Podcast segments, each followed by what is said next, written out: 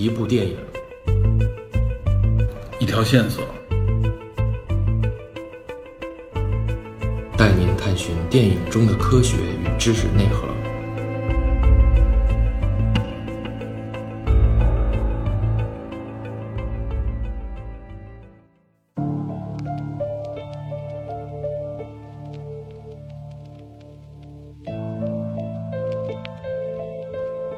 Hello，各位听友，大家好，欢迎收听本期电影侦探。在上期节目《从奴隶到 BRM 的平权启示录》上半部分中，我主要为大家讲述和梳理了从19世纪中叶的南北战争到20世纪五六十年代的黑人平权运动之中重要的人物和相关事件。从解放奴隶宣言、美国宪法第十三、十四、十五重建修正案，再到平权法案，我们不难发现，其实为美国黑人群体争取权利的，绝不仅仅是黑人群体本身。恰恰是美国主流社会中代表进步势力的白人群体。今天参与和推动 BLM 运动的，也绝非仅是社会边缘和底层，反而有越来越多的精英群体加入到其中。仅就这点就非常值得我们去思考。同时，针对种族问题的矛盾与争论，恰恰证明了这个社会的生命力与反思能力，这一点尤为值得我们了解和学习。那么，解决种族问题的答案到底是什么呢？在本期节目中。我非常愿意就这个话题和大家交流和探讨。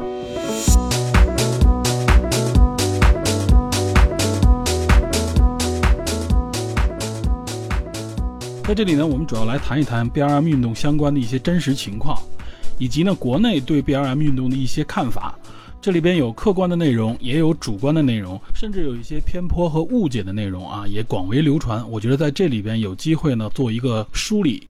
对于这个运动呢，我们应该增加一些更多的视角，尤其对一些啊有争议的事件做一个稍微详细一点的了解，从而呢更有利于我们客观的来理解和看待 B R M 运动，以及这项运动对我们有什么影响和意义。首先，我觉得有必要澄清的一点就是 B R M 运动本身这个命名，目前呢比较符合这项运动本身的含义，结合这个运动发起的理念啊，这个比较官方的一个翻译应该叫做“黑人的命也是命”。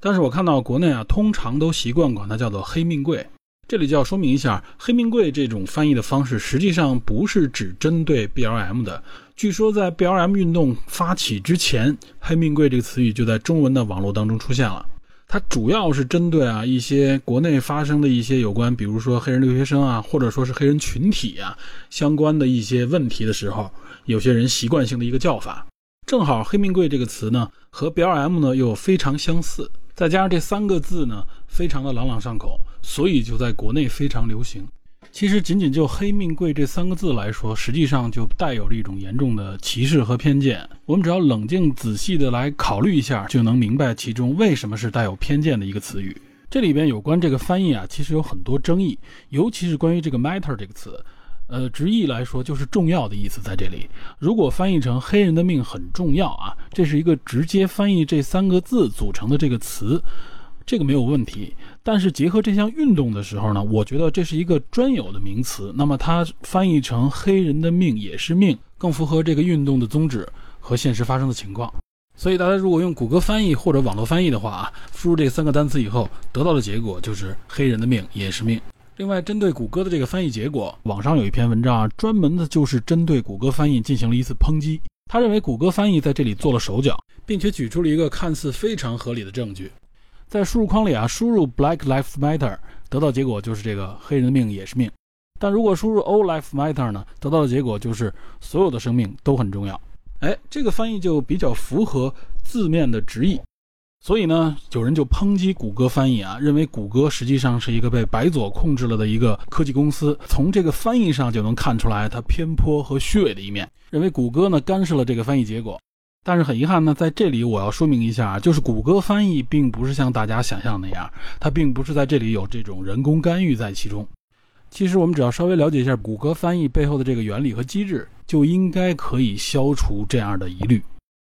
简单说呢，谷歌翻译背后呢是有两套机制和一个网络用户人工干预的渠道。我们先介绍一下它整体的这个翻译机制。一套呢叫做 SMT 啊，就是 Statistical Machine Translation 统计机器翻译；另一套呢叫做 GNMT 啊，Google Neural Machine Translation，也就是谷歌神经机器翻译。早期的谷歌翻译呢，大部分语言都是用这个统计机械翻译的机制来实现的。这套翻译方法呢，实际上在人工智能的翻译当中呢，是被公认为一种性能比较好的翻译方式。简单说呢，它的原理就是通过大量的平行语料啊进行统计分析，然后构建一个统计出来的翻译模型，再用这个翻译模型进行翻译。也就是说呢，系统会从海量的啊被人工翻译的这些文档当中啊寻找各种翻译的结果和模型，然后根据自己的分析给出翻译结果。这种翻译的原理呢，在翻译短句短语的时候啊，已经比较强大了。但是呢，在翻译长句哈、长段文章的时候，它可能就会出现啊前后文字、前后内容不搭配的这种情况，所以翻译结果呢就不太尽如人意。那么自从2016年以后呢，谷歌翻译号称呢将它的这个翻译系统呢升级至谷歌神经机器翻译系统。也就是引入了 GNMT 以后呢，它的这个翻译，尤其是翻译大段文字啊、更长的句子的时候，它翻译出来的结果就更加准确、更加符合人们阅读和理解的这种方式。那么 GNMT 呢，主要实际上就是深度的神经网络进行这种机器学习。那么它的机器学习来源是什么呢？就是来源于网络上面啊，大家的这种各种各样的这种翻译。而且它更多的是要学习前后语境的这个搭配，来让这个输出的内容呢更符合人们的这个语言特征。所以，无论是第一种翻译方式还是第二种翻译方式，我们会发现啊，其实不需要人为干预，它的翻译的结果呢肯定是比较符合大众的理解和常用的翻译语式的。Black Lives Matter 这句话，在很多的翻译内容当中啊，肯定是把它翻译成啊这种比较官方的一种翻译方法。当然有很多人啊，有人会说，在我们中文语境里边，“黑命贵”这个词出现的次数肯定更多。谷歌肯定有它自己的学习和删减方法，因为之前机器学习的时候就有人测试过啊，有很多人恶意的给它提供一些呃这种恶意结果的时候，机器怎么来分辨？这实际上在它的这个翻译机制当中都有相应的这种分辨方式，比如不同的权重以及不同的这种评价，这也就是机器学习当中黑盒的那部分。当然了，还有另外一种可能，就是我们刚才说的那个特殊渠道，也就是网络用户啊，在使用这个谷歌翻译的时候，遇到这个相应的内容，可以进行自己的纠正。当这个纠正的人数变多的时候啊，有可能就会改变这个结果。总之呢，这个翻译结果呢，就是结合人们的认知而翻译而来的。谷歌公司自己呢是没有必要对这个翻译结果进行人为干涉的，它不需要打破这个翻译的规则。那么 “All life matter” 这句话，在很多现实的理解和翻译当中，就是所有生命都重要。翻译成“所有的命也是命”这样的方式呢，就比较少。我们换句话说呢，就是黑人的命也是命啊，是一种官方译法。那么，谷歌翻译之所以采取了这样的一个翻译结果，肯定也是结合目前的语境、目前网络上讨论最多的这些方面的内容啊得出的一个结果。这也就是人工智能啊，机器学习的一个特征，它肯定是随着这个时代而不断的演化的，而不是说像我们翻字典一样，它只给出当初印刷这个字典时给出的直接结果。从这里我们能看出来，一个命名一个口号的这个含义是多么的重要。如果被理解偏颇了，可能就会造成很多不必要的冲突和误解。我们沿着这个话题啊，继续延伸一下。就是很多人拿出来，比如网上的有视频，或者说自己的理解上来说啊，认为 ALM 呢肯定比 BLM 更加的正确。为什么不能喊出 ALM 呢？首先肯定可以喊，我们也能看到很多视频上面有人举着 ALM 的这个牌子。但是呢，有很多朋友呢，包括侦探社的探员也会说，看到有的信息和视频里边就是提到啊，就是有人举的 ARM 的这个牌子的时候，就会受到抗议人士的这种反对和冲击，甚至有人要求他放下这个牌子。哎，为这件事情大家又有了争端。那我们就要结合一下实际解释一下为什么会有这种情况发生。首先呢，BLM 啊这个标语是这次运动的一个口号。这个口号主要就是针对啊，美国黑人认为他们在美国受到了系统性的歧视。这种系统性歧视呢，主要体现在执法部门啊、权力部门他们在执法过程当中啊，在他们的思想和认识态度当中体现出来的这种歧视，而不是法律层面上、制度层面上的。因为法律和制度层面上的这种歧视，其实早都已经经过长期的这种平权运动之后呢，被彻底修正掉了。但对黑人这种歧视，还是仍然深深植入在他们的心目当中。他们认为呢，黑人的这个生命没有被当作人命，或者说没有被当作和白人一样、其他人种一样平等的这个生命被对待，因此他们喊出了这个声音，叫做“黑人的命也是命”。尤其是今年啊五月份发生的这个焦点事件，就是弗洛伊德被捕，然后长时间被压迫颈部啊，最后导致窒息而亡。所以这个口号是针对类似于这样的事件和这样事件所影射出来的一种生命的歧视。那么 ALM 呢？All Lives Matter 这句话实际上呢是针对这次 BLM 运动的一个 counter protest，怎么翻译呢？就是反抗议的口号。哎，顾名思义，就是它是针对某种抗议提出的一种反抗议，说白了就是一种敌对方面的一个口号。所以你想啊，当一个族群为自己被侵害的权益引发的这个抗议活动的时候啊，举出了比如说保护 A 群体的权益，但是这个时候呢，有人举出了要保护 A、B、C 群体的权益，或者说是 A、B 群体的权益的时候呢，实际上是对人们家的这个抗议口号的一个弱化和消减，是一种抵消的机制，等于是分散了它的针对性，将这个目标扩大化。所以呢，从抗议群体本身来说啊，他一般是不愿意接受这样的口号来淡化他自己原来的口号的。所以说，他为什么是一个反抗议的口号？如果我们抛开这次运动啊，抛开了具体的情况，只看这两句话，那当然 ALM 和 BLM 本身并不冲突，没有问题。但你非要在别人提出诉求的时候呢，给他转化焦点，这就有点砸场子的嫌疑了。所以这也就解释了为什么 BLM 群体当中有人是反感或者拒绝 ALM 这个口号的。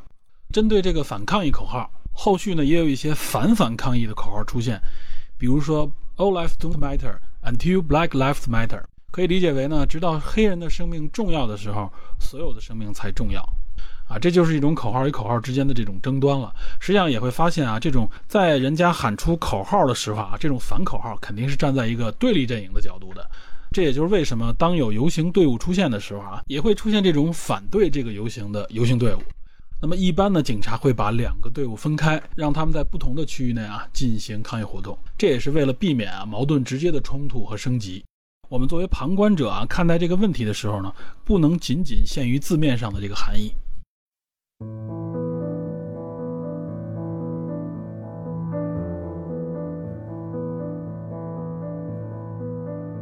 BLM 运动实际上是从2013年开始发起的，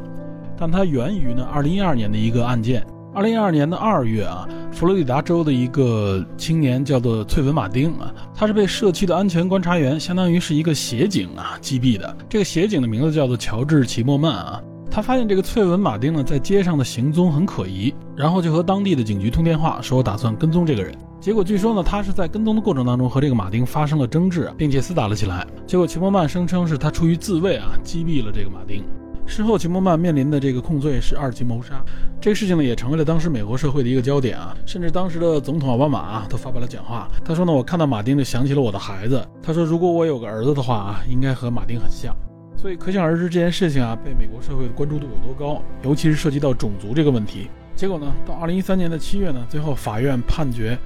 齐默曼无罪，将他释放了。这一下呢，等于是点燃了美国的社会啊，尤其是以黑人为代表的有色人种，他们指责呢这个警方执法相关的问题，以及带有的这种种族偏见。然后由三位女性社会活动家啊，她们分别是艾丽西亚·加尔萨、派特西·卡洛斯、欧派尔·托梅蒂啊，这三位社会活动家就在推特上面呢发起了一个 BLM 的口号啊，以这个 Black Lives Matter 作为一个标签。结果这个口号一下就在网络上流传开来。迅速影响了全美啊，甚至影响了世界。这个口号呢，就成为了全球啊针对黑人的这种暴力和系统性种族歧视的抗议口号。也是因此呢，这三位女性呢，被《时代周刊》评为2013年最有影响力的前一百位女性当中的第七名。BLM 口号呢，就一直流传至今啊。尤其是每当美国发生了这种涉及黑人的警察执法死亡案件当中啊，黑人的命也是命，就成为了标准的抗议口号。也就是从2013年到2020年啊，几乎每年都发生若干起这样的事件。我们简单说几个有代表性的，比如2014年7月啊，在纽约有一个黑人叫艾里克加纳，据说这个人身高两米啊，体重非常的重。他在拒捕的过程当中啊，被四个警察制约，其中有一个警察勒着他的脖子，最后导致窒息休克。啊！抢救无效死亡。当时他说的就是 "I can't breathe"，我不能呼吸了。但由于涉嫌是拒捕，所以最终法院判定涉事的警员不会被刑事起诉。最后呢，通过民事诉讼，政府赔偿给了埃里克·加纳的家人一共五百九十万美元。还有像一五年的四月啊，巴尔的摩的黑人雷迪格雷，他是在被捕之后呢，在押送的过程当中受伤啊，送医之后还是身亡了。据说他在被押送的过程当中啊，戴上了手铐和脚镣，结果由于车辆太过颠簸啊，意外导致颈部受伤，最后造成了死亡，肯定也是受到了警察的粗鲁对待。这件事曝光出来以后呢，当地也是民怨沸腾啊，发生了骚乱。结果呢，涉事的六名警察最终呢也是未被刑事起诉，但当地政府呢最终赔给了雷迪格雷家属啊六百四十万美元。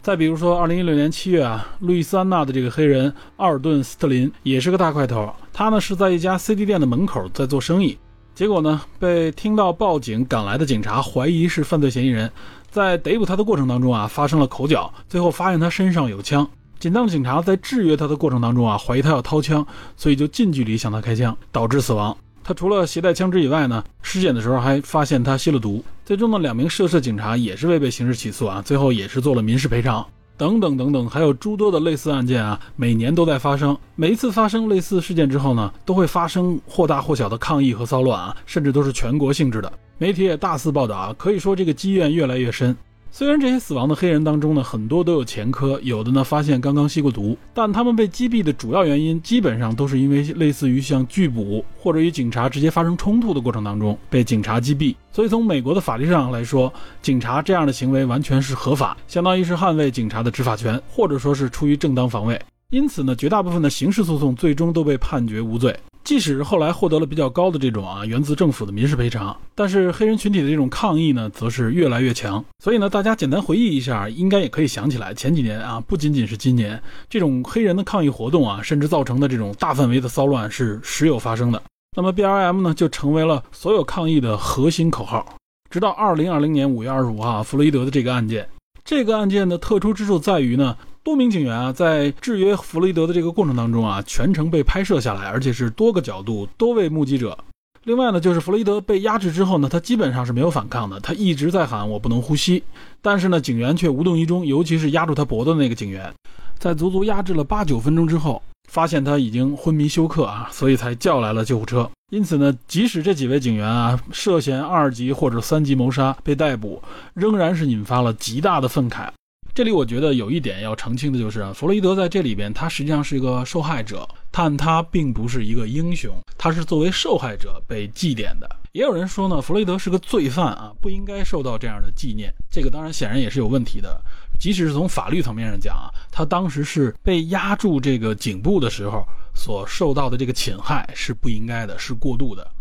这里讲一下这个有关压住脖子这个动作啊，这个动作确实很危险，但实际上呢，在警方啊，尤其在美国警方，压住颈部呢是一个限制嫌疑人活动的方式啊。这个技术动作实际上是存在的，好像据说在多国的警界都采用。但是呢，压住这个颈部的动作是有要求的，比如说他应该是从侧面压住这个颈部，而不是从后脑勺、从后颈部这么压住啊。我们看到那个视频里边也是，弗洛伊德实际上是被从后脑勺这个位置上面啊，从后颈部这么压下去，所以呢，这个是极其危险的。我看到有这种警方的技术专家也指出啊，这个技术动作本身是违规的，是极其危险的。所以我也看到有很多人在网上重复这个动作，说啊，你看很多人说我把这个人跪在我的这个膝盖之下，但被压制者呢好像没有危险，而且也不会被窒息。这实际上就有一个从侧面和从后面的。当然了，具体动作我没有了解过啊，这个大家不要模仿。总之呢，是有业界的专家指出了，当时这个警官所采取的动作是违反规定的。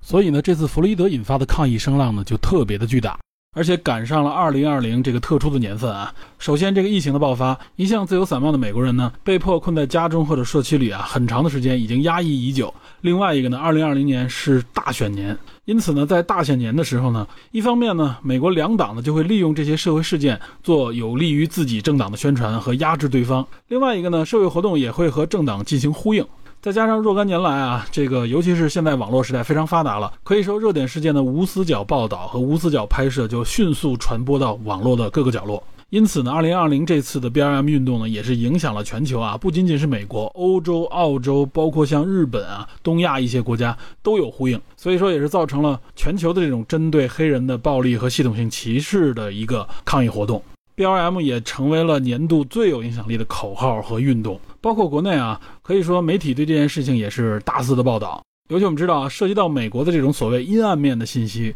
啊，我国的报道是非常详细的。所以这件事情也成为了我们关注的一个焦点。大家甚至有一种感觉，觉得这个 B L M 运动呢，直接影响到了我们的生活。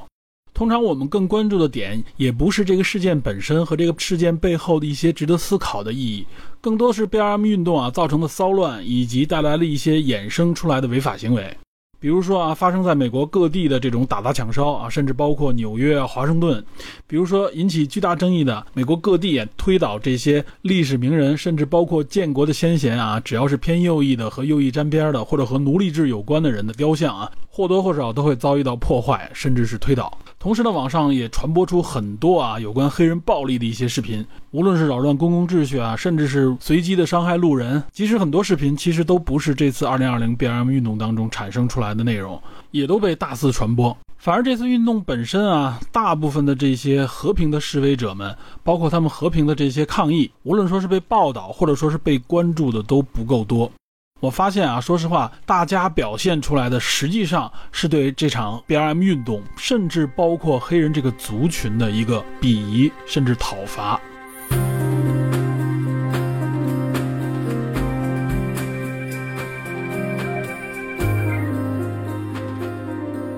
我们再来谈几个啊，明显在国内的网络上面有极大的这种争议啊，甚至我们拿出来嘲笑 BLM 运动或者指责 BLM 运动的时候，我们看一看到底发生了什么。我们梳理一下，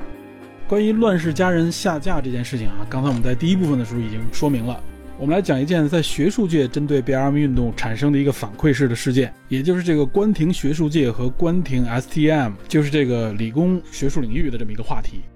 我估计大部分人啊，我看到我们侦探社群里边的反馈的时候，也是很多人看到这个口号就认为这个变二运动啊已经走上了邪路，学术界呢也是完全疯掉了，怎么可能来关停学术界，甚至关停理工领域呢？有些人立刻认为这就是因为黑人群体啊的学习成绩不好，尤其是在理工领域的学习成绩不行，在这个领域里边的贡献非常少，所以为了实现这种政治正确，或者说是为了迁就他们，干脆就把学术界和这个理工领域关停得了。这里要澄清的是什么呢？实际上，它是在科学圈内啊，两个相关的组织所策划和呼吁的一个啊，在六月十号这一天罢工一天的方式，来响应 BLM 运动的这么一个倡议。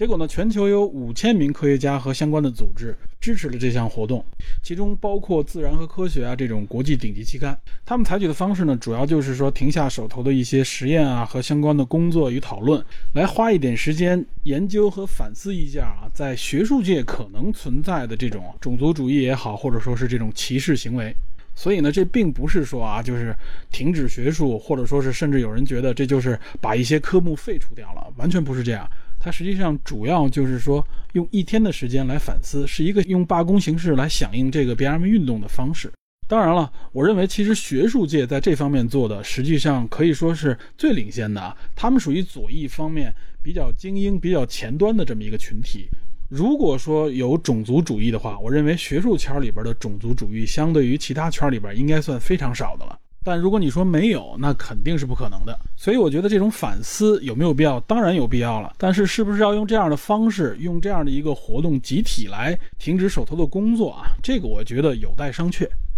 当然，我觉得这也是学术圈啊响应 BLM 运动，给这个社会带来更多的影响的一个方式。但显然，在我们身边的这个社会里边啊，这个运动起到了一个可能是反向的作用。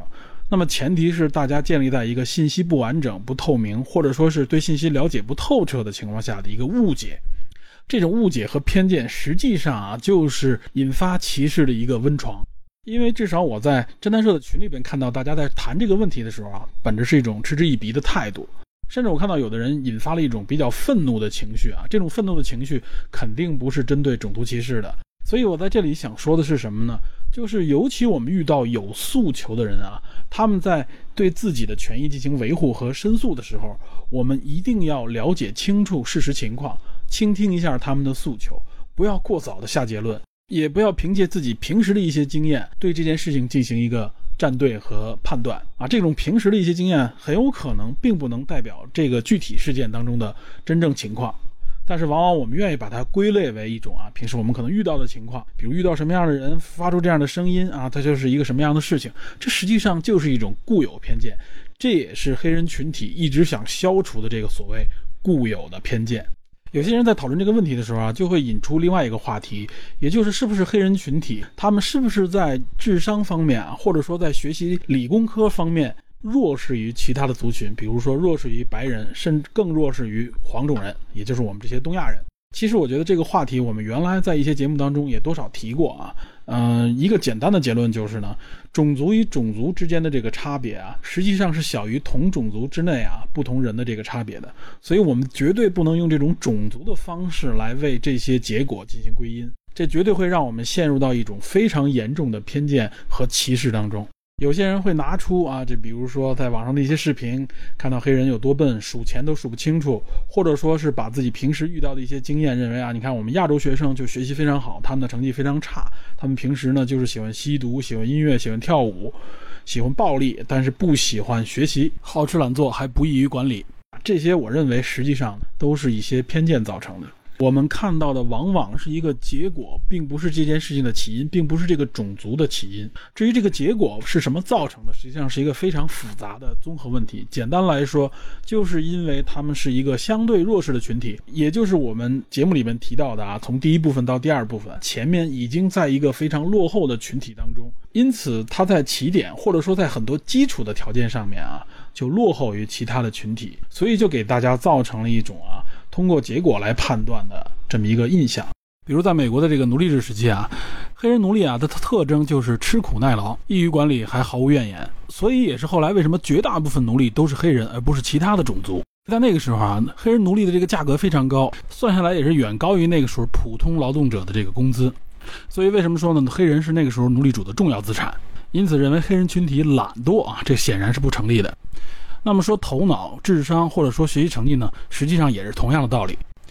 尤其是从大环境上来说啊，起初他们能接触到的这种学术领域就非常的少。相关资源的获取也是非常的匮乏，包括能从事这种科研工作啊，起初更是凤毛麟角。所以在那个时候，有的学校也说，我们学校培养出来的学生是直接针对某些职业的，但是这些职业是不录取黑人的，比如一些科研、律师、医生啊之类的这些领域，本身这个行业就不录用黑人，那么学校就会说，我们也没有必要去录取这样的学生。所以这也是很长一段时间里边啊，相关领域里为什么缺乏黑人的一个原因。有些人拿这个当理由，说是因为黑人的学习成绩差，是因为他的头脑不行，这显然是站不住脚的。有些人就举出例子啊，一些白人群体也处在这种社会的底层，他们所在的社区教育环境啊也非常的差，因此他们是不是应该也受到政策上的倾斜和补贴呢？我们且不说该不该补贴，其实这一个论点也就证明了啊，造成学习成绩差的缘故不是因为种族，而是因为环境。好，这个第三部分，也就是关于 BRM 运动的一些情况梳理和讲解，就先告一个段落。那么，在本期节目的第四部分，也就是最后这个部分，我想谈谈自己的感想。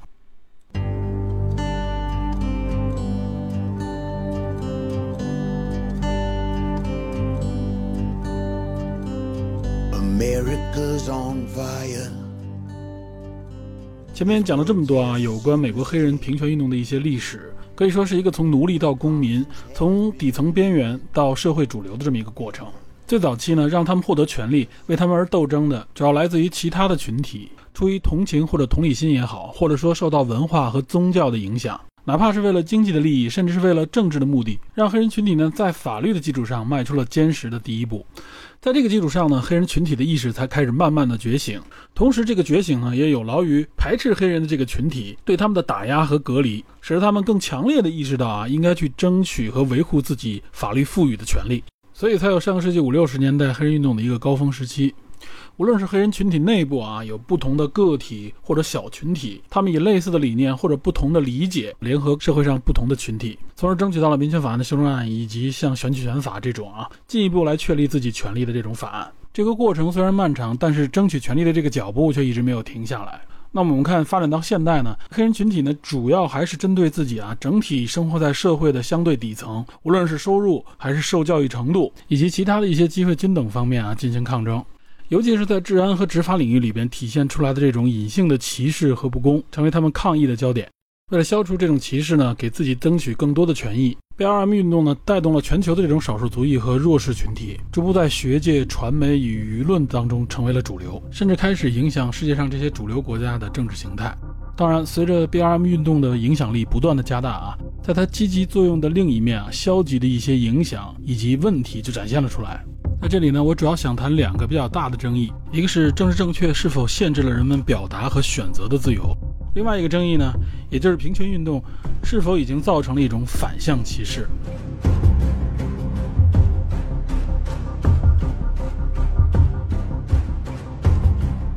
我们先来看第一个争议，就是有关政治正确。在这里，我们讨论呢，把它局限在种族问题上面啊，不把它延伸到其他领域。比如这一段闹得比较热闹的啊，有关性别方面的一个话题，甚至牵扯到了《哈利波特》的作者 J.K. 罗琳啊。这个话题比较热，我们以后有机会单独去聊。我们只看这次啊，跟 BLM 运动相关的，网络上就有很多人来说，现在的这种有关种族的政治正确啊，甚至成为了一种强权，成为了一种霸权。比如这次看到有的人呢，被抗议者们要求下跪，而且好像有一种强迫的性质。首先我们要说啊，这个视频可能展现的并不完整，我们并不能了解之前和之后双方到底发生了什么。其次，我认为啊，仅就这个视频里展现出来的内容，它属于一个个例，我们并不能用这种个体的事件啊。把它认定为 BLM 运动的一个整体诉求，在社交媒体啊，尤其是视频社交媒体如此昌盛的时候，很多的这种短视频和片段内容啊，确实能够给人带来直接的冲击，让人做出了一种好像我看到了事情的全貌的一种判断，就给了人们一种眼见为实的假象。这个道理其实我们在原来的节目里也经常提到，在这里呢我们就不做赘述了。另外一个呢，就是有关下跪这个动作啊，其实这个单膝下跪并不是这一次运动产生的。而是在之前就早已经有了，比如前几年闹得比较大，甚至传播到了整个职业运动界的啊，美国职业橄榄球运动员啊，就 NFL 的球员，呃，卡佩尼克，他在球场奏国歌、升国旗的时候呢，他没有站立，而是采取了一种单膝下跪的这种动作啊。这个动作呢，甚至受到了川普在推特上的这种攻击，认为他不尊重国旗。实际上呢，这个动作在这里表现的是一种悼念，是对之前造成的这个黑人死亡的暴力事件的一种悼念。这个动作首先不是对国旗的不尊重，其次呢，这个动作其实也不是这位球员首创啊，他最早实际上就来自于马丁·路德·金。在我们刚才提到那部电影，也就是在塞尔玛这次运动当中呢，马丁·路德·金带领着抗议的人群单膝下跪，为那些被捕、被伤害甚至被残杀的这些黑人祷告。所以呢，这个单膝下跪的动作就一直流传了下来。在这次 BLM 运动当中，也有很多人采用了这个方式。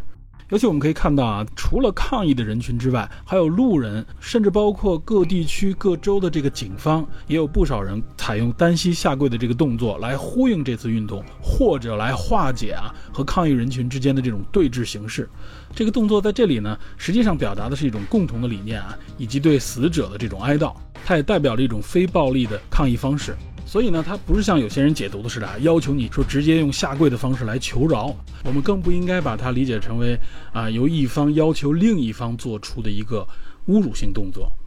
所以我们能看到，在很多抗议的场景下，两边的人、抗议人群和警方两边都用了这个动作。这样的话，最大限度了缓解可能存在的一种啊相互暴力对抗的方式。所以这个动作是一个非常政治正确的一个动作。其实“政治正确”这个词语啊，就像“白左”一样，已经成为了某种意义上的一个贬义词。当我们在网络上提及“政治正确”的时候，往往代表的是一种被迫的表达，甚至有人觉得它是一种暗示违背自心的啊，为了迎合某些弱势群体才去这样表达的一种方式。那这时候可能就会问，到底什么是政治正确？英文就是这个 “political correctness”，其实它就是指呢。在言辞、行为还有政策中啊，避免对社会当中的这些某些弱势群体、少数群体造成的这种恶意和冒犯的一种意识，这个意识就是政治正确。说的再简单一点，它实际上就是一个道德约束。这个道德是什么呢？就是让我们去尊重啊不同的群体，尤其是少数的弱势的群体，你不了解的群体。而且它既然是一个道德约束，说明什么呢？它不具备法律效力。不具备法律效力，也就是说明它没有强迫性。他不会侵犯别人的自由，不会侵犯你的表达自由。那么有些人就会说了，不对啊！现在很多公众场合里边，一些公众人物都不敢说这些词，一旦说了以后，就会遭到什么网上的抨击啊，不同言论的抨击，甚至被一些学会啊、组织啊、机构啊指责，有的呢甚至被除名，更有甚者呢会被一些公司所开除。这不就是限制了人们一种表达的自由吗？是对人们自由的一种粗暴干涉和践踏。但只要我们稍微冷静下来思考一下，就会明白，这并不是对自由的干涉和践踏。我们举一个再简单不过的例子，你就会明白了。比如说，在公众场合，一些公众人物，就比如说一个晚会上面的主持人，你能不能在主持的过程当中公开的说脏字、骂人，甚至侮辱女性、侮辱某些群体？你能这么说吗？肯定可以。没有人能堵住你的嘴。但是你这么说出之后呢，也肯定会承担相应的这种责任，肯定会有人出来指责你，对吧？而且相关的组织也肯定会对你进行谴责。那么活动的组织者下次肯定也不会再请你了，对吧？这个道理非常简单，这就是一个道德约束。你说我状告这个组织啊，他不应该因为我说了脏字骂人就把我替换下来啊，下次就不让我主持了，这个是侵犯了我的自由权。你觉得你能告赢吗？肯定是不可以的。同理，在一个企业啊，你犯了一些明确的道德上的一些问题的时候，企业也绝对可以辞退你，因为这个在相应的章程当中也会有类似的提示，对吧？你如果你的道德品行方面出现了问题，企业是有权辞退你的。只不过呢，现在这个道德品行的评价啊，这个道德约束包含的内容更多了。有人会说，我不想要这种约束，没有问题，你自己想怎么表达都没有问题。那么你在公开的场合表达的时候，你就要做好心理准备：一是有人会反对你、指责你；二呢，在这种公开的场合，比如说在餐厅里、酒吧里边，对吧？你如果大声喧哗去侮辱别人、骂别人，那你肯定会被请出去，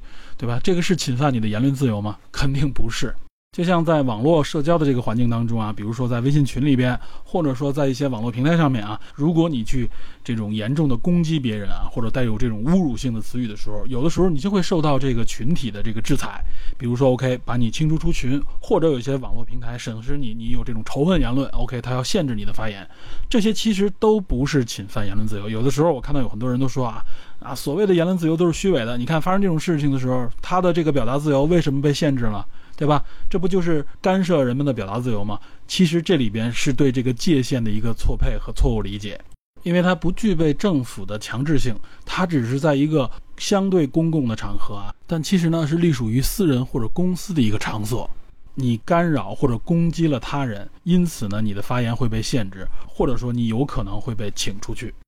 所以回过头来说啊，也就是针对种族主义里边的这些政治正确本身没有任何问题，而且因此对很多人的这种道德上的约束本身啊，它不是对自由表达权利的一种侵犯和践踏。当然还有人会说啊，就是因为这些政治正确，好像很多暴力行为或者说很多违法行为就被放纵了，就被默许了。啊，我们看到很多视频里边啊，有这种，比如说打砸抢烧，或者说是这种砸烂一些公众设施，对吧？尤其是对一些雕像的这种破坏，就感觉他们是在政治正确的大背景下被纵容了。其实肯定不是这样的。如果我们到网上去查一查，谴责这个暴力的声音非常多，无论说是 BLM 运动当中的人，还是说这个运动之外的人，对吧？大家都明确的是谴责这些暴力和犯法的行为。这些行为其实并不能代表 BLM 运动，只不过我们看到更多的时候啊，你想一想，这些内容是怎么传到你的视野当中来的？把这些内容单独挑出来给你看，有可能本身也就带有一些目的性。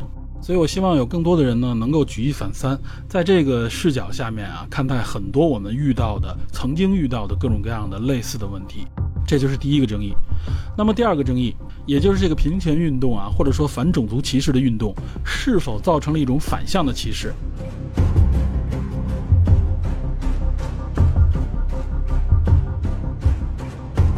这个反向歧视是什么呢？很好理解，其实就比如说我们原来也讨论过的，有些公司、团体或者用工单位，或者说是像学校在录取学生的时候。他们好像或多或少有意识的啊，会将种族、肤色啊，或者说是这种代表的不同群体作为一个考量因素。举一个华人最切身的问题啊，比如说有一些大学，尤其是一些常春藤名校啊，在录取学生时啊，考虑的这个，比如说像雅思、托福之类的分数的时候啊，就出现了某种反向歧视，因为华人的成绩往往都非常的好，非常的优秀。在同等分数啊，甚至有些华人的分数高于其他少数族裔的时候，尤其是高于比如说黑人的时候，反而学校不会录取这个华人，去录取了那个黑人，对吧？这种情况非常多，在网上也有很多人表达投诉，甚至有人起诉相关的学校。那么很多人就认为这是一种反向歧视，在美国有很多白人群体里也有这样的说法啊，就是这个平权运动反而成为了对白人的一种歧视，也就是一种反向或者说逆向的歧视，使得他们在同样的条件下并不能被录用或录取，这是不公平的。其实这个话题我们在原来的节目里边多多少少都讨论过，像绿皮书、像寄生虫啊，我们都讨论过相关的公平的话题。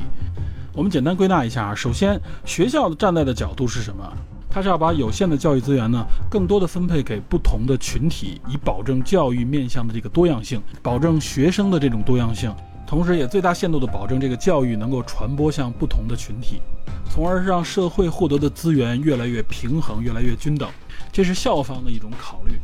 那么有人会说，校方的这种出于平权的目的啊，实际上就是践踏了我受教育的权利。很多人一听到这句话，觉得哎，确实是这个道理，认为是天然正确的。但实际上，这时候我们要再延伸一点考虑，就会明白啊，这个时候有一点让我们对某个概念错配了。这个概念是什么呢？就是我们自己自由的这个权利是否被践踏？所谓我获得这个教育的这个权利，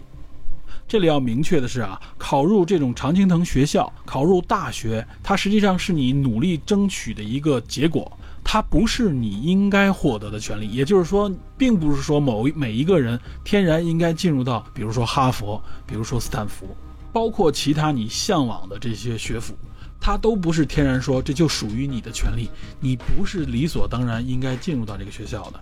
如果是政府强制啊，如果是义务教育，政府强制，那么这个问题就有的聊了，对吧？我是不是符合条件？我符合条件，为什么我没有进入？这个选择和筛选的过程是不是公平公开的？可能也有人会反问啊，那么在几十年前那些大学拒绝一些少数族裔的时候，是不是也可以用同样的理由呢？有一个简单明确的分别就是啊，之前的这种学校的录取方式实际上是建立在明显的种族偏见和歧视的角度的，而且它明显的是违反了美国的法律，比如像布朗诉托皮卡教育局案，最高法院的判决最终就是判定这个教育局违宪。这也是五六十年代黑人民权运动的一个开端性事件。时间关系啊，关于这两个争议呢，就暂时先谈到这里。其实还有很多衍生出来的话题可以深入的去讨论。我们以后有机会呢，找一些相关的影片，再来详细的跟大家去谈。其实有关黑人平权运动啊，走到现在，它充满了各种各样的争议，尤其是 BLM 运动以来，甚至有些人认为啊，黑人平权运动已经把黑人群体推向了一个特殊群体，也就是说，这个平权慢慢的好像变成了一种特权。使得黑人群体呢，慢慢成了一种受害者群体。这个受害者群体啊，暗示着大家必须用更特殊的待遇来对待他们才可以。BLM 运动当中啊，因为这个运动本身是一个非常松散的组织，所以各地都有不同的代表，代表不同的群体啊。比如里边有的人就说，美国政府包括整个美国白人群体啊，应该对所有现在的非洲裔美国人进行赔偿，已经不是简简单单的补贴或者说一些政策的倾斜，而是直接的金额赔偿。且不说这个赔偿的正当性啊，就说这个赔偿本身在执行上也有很多的问题，比如说应该赔偿多少，赔偿给谁？那么有非洲裔血统的混血儿应该怎么算？那么他这个血统占据多少百分比才算是非洲裔人？还是说只要沾一点血缘就可以？因为我们也知道啊，美国是一个移民国家，它的人种混杂度非常高，所以呢，像这些倡议本身就包含着更多的争议性，就更不必说其合理性和逻辑了。但无论可行性还是这个逻辑都如此差的这种呼吁和政策，为什么貌似还会这么有市场呢？一方面呢，和媒体的这种炒作啊、标题党有关，但是背后最大的驱动力还是美国的这个选举。在这个全世界都关注的啊四年一次的政治博弈中，显然黑人群体的这个社会运动就成为了一个重要的砝码。我相信大部分人的印象一定知道，认为美国的民主党他的这个政策呢，向来是偏左翼的，所以呢，他就更愿意让政府多缴税，从而去补贴这个社会的底层或少数群体，比如说黑人群体，也就是所谓的这种民主社会主义。所以大家认为呢，这种直接补贴黑人的政策啊，一定是背后有民主党的这种势力在其中。但我想说的是啊，如果这么看待的话，你就把这个选举看得太简单了。民主党的这种执政方向一直有偏向于加强补贴啊、加强社会福利的这种趋势，这其实也是全球的这种西方民主社会的一个总的政府发展的一个方向，也就是越来越强调和加强对弱势群体和边缘群体的这种补贴啊，及所谓的这种高福利政策、高福利社会。但是呢，现在我们从传媒当中看到的很多啊，让你感觉到有些甚至荒谬的这种政策啊，这种直接的补贴，让你感觉到很炸裂的这种政策，其实往往不是从民主党阵营当中发出来的，很大一部分反而可能是从支持现在执政党，也就是共和党的这个阵营当中啊，相关的一些个体啊或者媒体啊发布出来的。最后，我们看到很多有关 BLM 的这种视频啊和一些相关内容的时候啊，其实每当这些内容让你感觉到啊对自己的这种认知有所冲击的时候，这些信息的来源其实反而不是来自于这个群体，而是来自于反对这个群体的势力。这个原理其实很简单，它就是利用这种啊断章取义或者说是加强歪曲了的某种信息，来给你一种冲击感，从而让你对相关的一些内容或者相关的群体产生一种强烈的排斥感啊，这实际上就是一种偏见，会上升为一种甚至为歧视。这种排斥感增强了以后，你会怎么做呢？你当然是要选择反对他这个意见的那个派别。所以这种方式其实也是某种意义上的污名化宣传。那么至于真相是什么，或者真实的这个政策和执政纲领是什么样的，我相信绝大部分人啊已经完全没有耐心去理解了啊。他只要一看到相关的这个阵营，他就产生了一种强烈的抗拒和反对的心理，从而实际上这就达到了竞选当中啊对垒双方的这种相互拆台和诋毁的作用。那么关于这个补贴政策啊，无论是直接的补贴还是间接的补贴，无论是直接赔偿还是说用别的方式啊提高各种各样的这种投入，或者说是特惠啊，这种方式实际上在黑人内部啊，尤其是些精英群体当中，他们对这种政策也是持反对意见的。因为有一种论调说的是什么呢？也就是说，这种补贴或者说这种照顾啊，越多反而会弱化这个群体的能力，使得这个群体呢更依赖于这种补贴和照顾。其结果呢，不仅不能达到平权的效果啊，反而可能让黑人群体变成一个更弱势的群体。这点我们在原来的节目当中也提到过一些内容啊。无论是国际还是国内啊，这种直接的扶持，尤其是针对某一个特定的群体，比如说按照肤色或者按照种族来划分的这种特定群体，直接的进行这种补贴，反而起到了一种啊弱势化、特殊化的作用，从而实际上也是一种歧视。因此呢，在黑人群体的内部，反对这种政策的声音其实也是不绝于耳。所以这也是为什么很多黑人群体啊，实际上也站到了 B R M 运动的对立面，甚至有的群体呢，就直接的去投向川普，投向了这个共和党。那么作为旁观者啊，我们应该怎么来看待这整个事情呢？很多人会说啊，这个就是美国政治的虚伪，无论是道德还是平权，所谓的政治正确，实际上都是虚伪的，背后全是利益，背后全都是政治利益在操纵。我觉得这样的看法太随意了啊，也是我们一个惯性的思路。实际上，我们可以把美国任何一个社会问题啊扔到这个话题里边，那么所有问题最后都变了政治操纵，都变成了两党的利益之争。这种解读呢，其实明显是一个因果倒置，因为政治本身都是利益的博弈。那么这里边的因是什么呢？因实际上是这些群体的利益，才有了团体和政党来代表这些利益进行博弈，而不是反过来少数人的这个利益代表大多数。所以这也是我们为什么能够看到美国有这么多啊走上街头的政治呼喊。这种社会运动，这也是为了确保少数人垄断多数人利益的一种最直接的手段。所以，这个因果的顺序、前后关系，大家不能搞错。回顾刚才所讲的这些内容啊，我们看美国的这个非洲裔群体一路走来，首先证明了什么呢？也就是种族这个问题啊，可以说是无法忽视的。种族的这个话题甚至大于所谓民族的这个话题。我们一般说呢，都是说什么民族大义啊，民族这个话题，因为国家与国家的这个区分往往就建立在民族这个概念之上。但其实有关民族这个话题，我个人更支持本尼迪克特·安德森的一本书的这个说法，也就是它是一个想象的共同体。我这里就不展开了，因为有关民族这个话题非常的庞大啊。其实很多群体啊，都是在我们的一个想象的一个概念当中，都是人们后来赋予的。但是种族的这个区分是往往我们无法忽视的。简单说，黑人、白人、有色人种和白人相对来说就一个非常明确的啊，从直接的视觉上面能够看到的区隔，这就造成了人们彼此的这种分别心态。再加上因为种种原因啊，人们对黑人实际上已经形成了一种根深蒂固的偏见。比如从人类文明的角度来看啊，刨去北非埃及这一块，黑人群体啊所形成的文明远远落后于欧亚文明，就更不要提后来的啊这些无论说是政治还是科技方面的文明程度，甚至有人就会举出智商说啊来证明呢，黑人的群体之所以弱势，实际上是源自于他们自己本身就落后于其他的种族，认为这是一个先天的啊基因层面上面的一个差距。这个我们在之前的节目里也谈过啊，实际上种族与种族之间的这个差异远远小于种族之内啊个体与个体之间的这种差异。这个所谓智商说其实并不成立，而且我们无论说是从经济层面、文化层面啊，甚至文明层面所看到的，这里要强调的是都是结果，它并不是原因。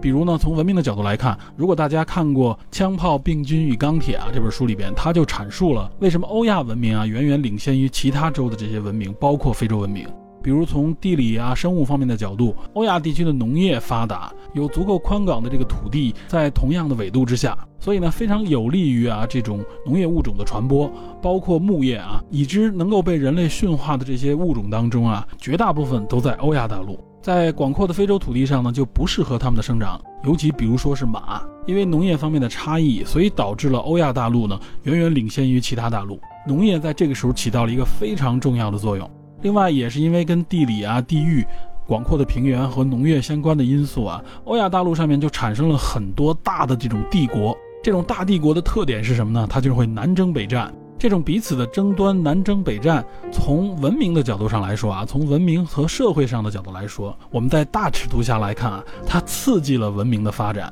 就是文化多元的交流，对吧？它把不同的物种、不同的文化、不同的文明带到了不同的地方，然后又和这个地方进行了这种混搭杂交，最后它又继续的扩张和传播，对吧？这实际上就是一种类似于演化的生长方式。我们从演化论的一个角度上来解读，也可以强行的解读为这些矛盾和刺激呢，它实际上就激发了更多的突变。这个突变就像生物生长一样啊，这个社会也在不断的刺激和生长。包括人种方面啊，欧亚大陆的这些人种呢，因为相互接触啊，混搭的更多，包括接触不同的农作物、不同的牲畜，对吧？他们的生物环境更复杂，导致的呢，就是他们身上所携带的这个抗体啊，尤其是对一些病毒和病菌的抗体就更多、更丰富一些。所以这也是为什么欧洲人占领了美洲大陆以后呢，导致当地的印加人快速的凋亡，就因为这个天花病毒。所以前后实际上就在这几千年的时间里边，位于欧亚大陆上面的种族呢，就领先于其他大陆。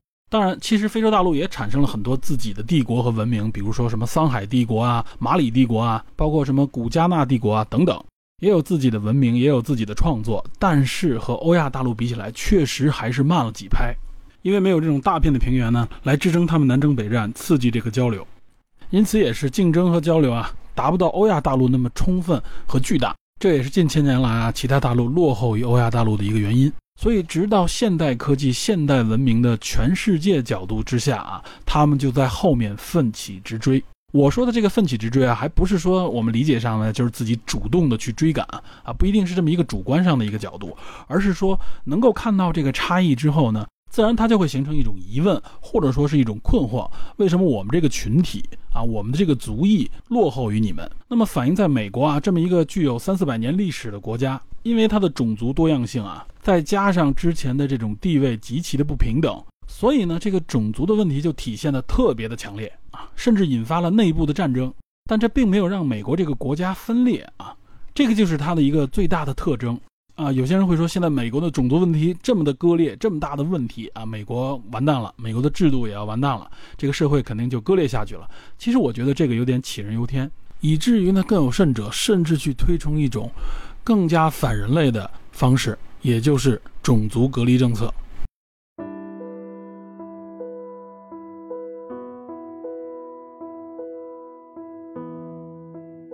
我们这里呢，再谈两句有关种族隔离政策。当时的白人站在的角度是什么呢？是隔离但平等这么一个观念。很显然，这是一个虚伪的概念啊！只要是隔离开啊，不同种族与不同种族之间这种发展就是会越来越不平衡。所以现在主流的观点也同意，也认为，就是这种基于种族隔离下的这种啊所谓局部地区的繁荣，实际上带来的是更大的不平衡和更大的冲突。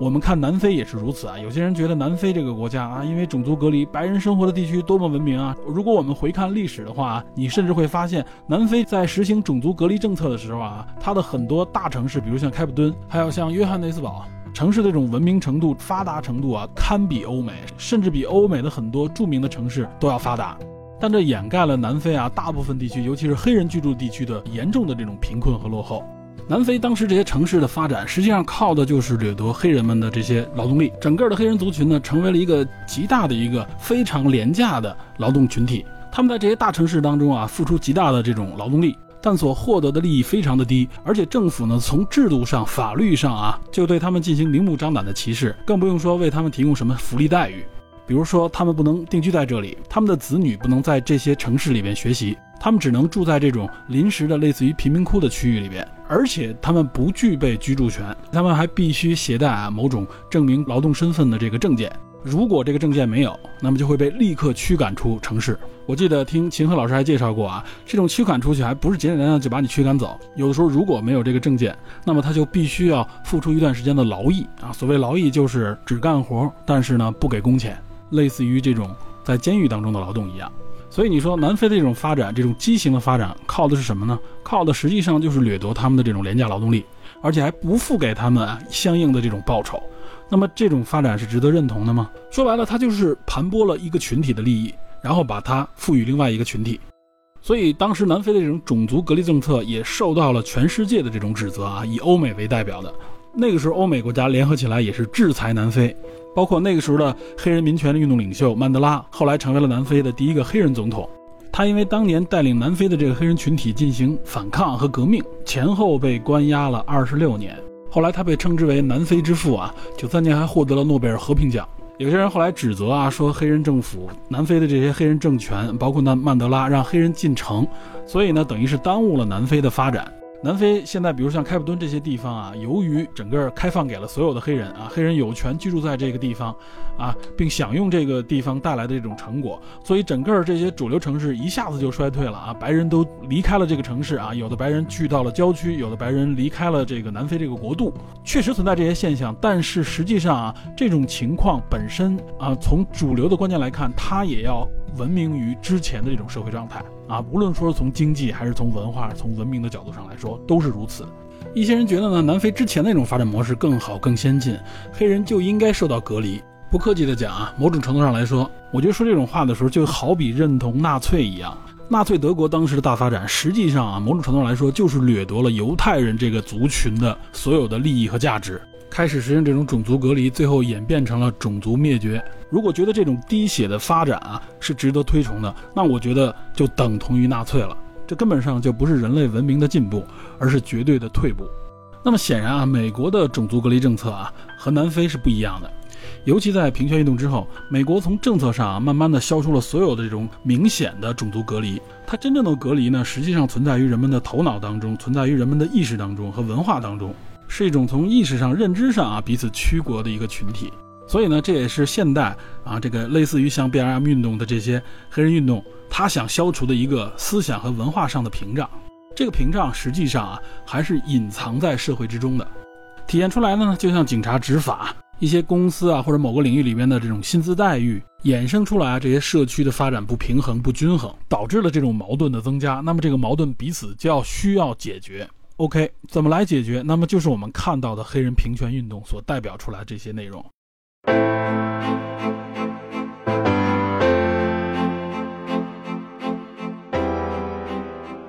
那么这种社会抗议的方式呢，就是解决这个矛盾的一种主要体现形式。但是呢，有一部分人对这个方式非常的抗拒，尤其是我们身边的大部分人，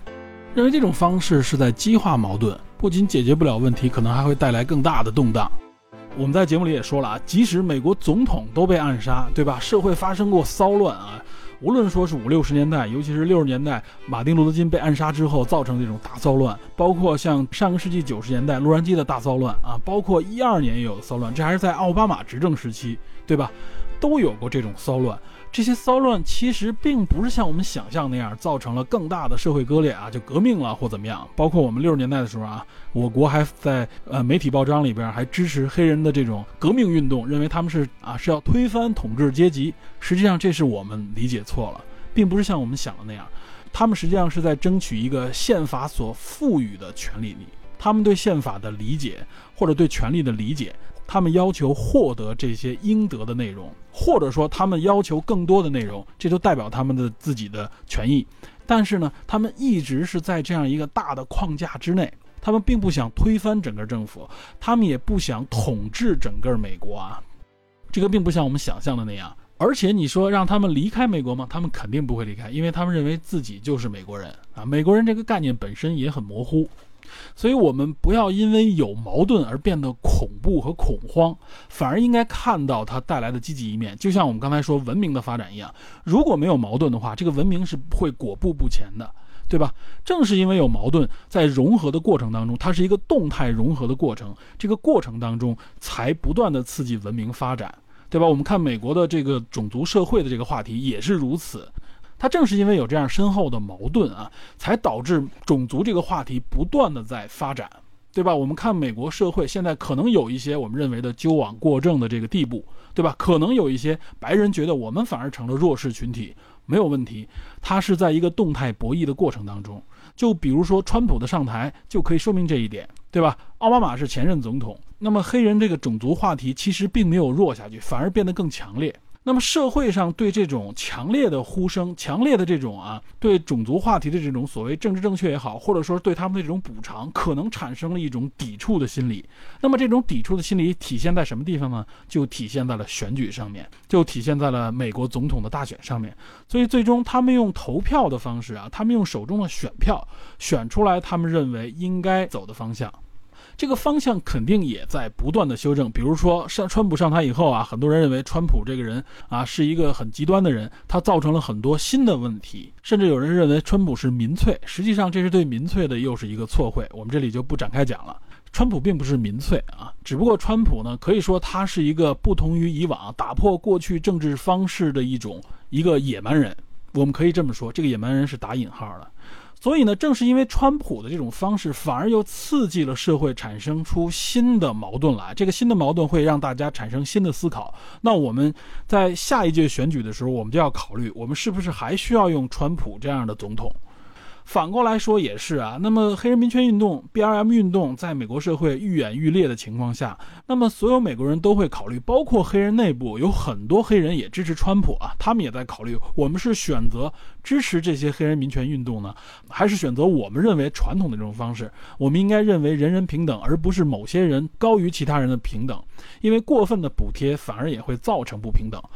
包括有一个论断啊，我认为这个论断也很有利，就说呢，美国黑人现在这个问题，比如说治安的问题，大家都知道，对吧？这个治安问题归根结底是什么呢？大家说是因为教育，是因为这个社会的不平等啊，因为收入的问题，他们生长在社会的底层，对，都有这些原因。另外还有一个原因就是呢，现在的黑人年轻人啊。大部分都生长在一个单亲家庭里边，有人统计过啊，黑人的这个单亲家庭的比例达到了百分之七十以上，非常恐怖的一个数字了啊！都是单亲家庭，一般就是母亲带着这个孩子，导致一个什么结果呢？就是我们原来也说过，父亲实际上给予的爱是什么呢？是规则，对吧？那么父亲的缺失，就导致这个儿童呢，在幼年的时候没有过多的这种规则的这种教育，同时呢，他们在生长的过程当中。他们去哪儿去学习这些社会的知识和规则呢？那么就是不同的帮派啊，社会上的各种小组织，对吧？更多的就是我们知道的这些啊，小混混、小流氓啊，吸毒之类的这些事情，它就形成了一个恶性循环。而且呢，为什么这么多单亲家庭？据说也是因为美国政府的这种啊补贴政策，他们对这种单亲家庭，尤其是少数族裔的单亲家庭的这种补贴。导致很多黑人干脆就选择我们不生活在一起啊，我们就让母亲来带孩子啊，这个男人也可以不负责任，或者说他们偷偷的生活在一起，只不过呢，对外宣称的是一个单亲，然后呢，去申请政府的这种不同的救济，这种情况有没有？当然有。但也不完全啊，因为实际上你要想领到这些救济也不是那么简单的。一方面有审核，另外一方面呢也要排队。而且呢，如果你申请了这些东西呢，就意味着你的孩子有可能上的学校、进入的社区可能都是类似的，啊，就都是各种各样的优质资源匮乏的地方。从这个角度上，他们也要思考，我到底是不是要这样的选择。所以呢，我们不能说黑人群体都选择了，就是坐在这种补贴上面，坐在这种不劳而获的这个角度上面去争取自己的利益。我们不能说他们都是这样的，包括我们也应该抛开以前的这种啊，说他们是笨，说他们傻，说他们只能是跳舞，只能是唱歌，搞搞体育的这种看法，这些实际上都是非常顽固的固有偏见。我们应该把它抛弃掉，我们应该用一个发展的眼光来理解黑人民权运动，来理解美国社会的这么一个发展。尤其是对我们的这些华人，对我们华裔群体啊，包括对我们国人来说，都有很多非常有意义的提示的价值。所以，为什么说美国是灯塔之国？它呢，实际上引领了社会，引领了全世界的这个社会发展的步伐。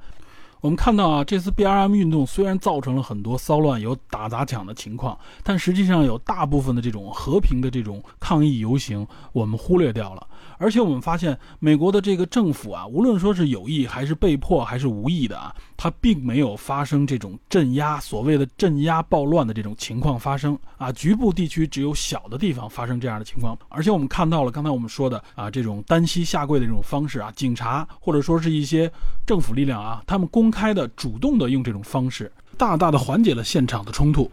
包括你像啊，川普曾经威胁过啊，说我打算啊调动部队来保护，比如首都之类的地方啊。然后立刻我们发现，美国的很多将军啊，尤其是在职的或者不在职的啊，他们都说我们是不可能这样违宪去做的啊。川普没这个权利，而且我们主要是保护国家，我们保护的是国家的这个宪法结构，我们是对外的，我们不会对内去做这样的事情。甚至我们看到啊，川普曾经带着几位国防部的将军啊，去白宫旁边的这个教堂里边啊，他拿了一本圣经，来来做出自己的一个政治姿态的时候啊，后来这些将军呢，还发表了公开的言论，向社会道歉，说我不应该参与这样的方式，或者我不应该穿着军服站在这个川普的旁边啊，如果我要去，我也应该以私人的这种角度而去，而不应该是以军方的一个角度。他们非常明确的知道，作为军人在国内政治上啊，这个界限在什么地方。所以从这些地方，我们也能看到美国政治方面非常成熟的一个角度。它不是仅仅只依靠领导人，或者说是某些运动领袖，而是在它的整个执政体系内啊，在它整个官僚体系内啊，对政治的理解非常的成熟。那么至于选举啊，我们就更不需要为美国社会而担忧了，对吧？他们每次选举的时候啊，都会因为各种各样的问题相互攻击、相互揭底，甚至利用各种各样不同的利益群体。啊，来为自己添砖加瓦，来给对方拆台，但这实际上啊都是政治博弈的一部分。作为美国的公民，作为选民，他们也会思考：我到底应该选择什么样的政府、什么样的总统来代表我们的意志，来维护我们的权利。所以最后呢，我还是想说的，就是我一直持有这个态度啊。当我们看到这些所谓的社会的动乱，无论是之前的欧洲，甚至在亚洲，包括美国、美洲，对吧？我们看到种种的这些社会话题的时候，尤其是当我们接收的信息非常有限的情况下啊，我们更应该是多从多个角度去了解、去学习、去认识。而不是简简单单的上来就进行批判，或者说是进行总结性的评论啊，他们不过如此，证明了如何如何，什么什么东西才是最重要的啊？这些结论其实不需要我们去下，对吧？我们更多的应该是本着一种学习的态度，或者说本着一种观察的态度去了解，然后应该对我们自己进行反思。那么我们遇到相关的问题的时候，我们应该如何处理？就像我们说，我们电影侦探看待电影一样啊，我们希望能够从中挖掘出来一些我们认为对我们有价值的信息，甚至不停留在这个事物本身，来刺激我们的大脑，来更积极的去思考。那么有人会问了，那至于种族问题到底应该怎么办呢？其实我觉得这个不需要答案，对吧？它是一个动态的过程，到底应该怎么办，只是代表某个时代某些人的某些想法。对吧？结果是什么？其实是我们的一个错误的理解。什么是结果？那么人类社会走向终结就是结果。除了这个以外，人类社会是一直在发展的。而且我觉得大家一定要记住啊，没有完美解决方案，没有所谓的完美。什么是完美？如果非要说有一个完美的话，就是让这个问题能够持续的发现并被解决。对吧？就是永远给解决问题的方式和方法，而不是回避问题或拒绝问题或禁止问题，对吧？美国宪法也是如此，它不断的有修正案，就是告诉大家，我们可以根据主流的社会的认知，根据我们对正义、对道德的判断、对公理的判断来修正我们的法律。从这一点上来看，也是把人类社会发展看作是一个动态的过程，而不是说我们为了某一个固定的目标啊，最后争取达到那么一个结果，不存在这个结果的那个结果就是终结，没有别的结果。只要人类社会还存在，还在发展，它就是一个动态不断演化的过程。所以，我们不要为这个社会画上一个句号，对某些争议、某些问题画上一个句号。这些争议和话题，它在不断的发展，所以在不断的提醒这个社会，我们应该继续向前走。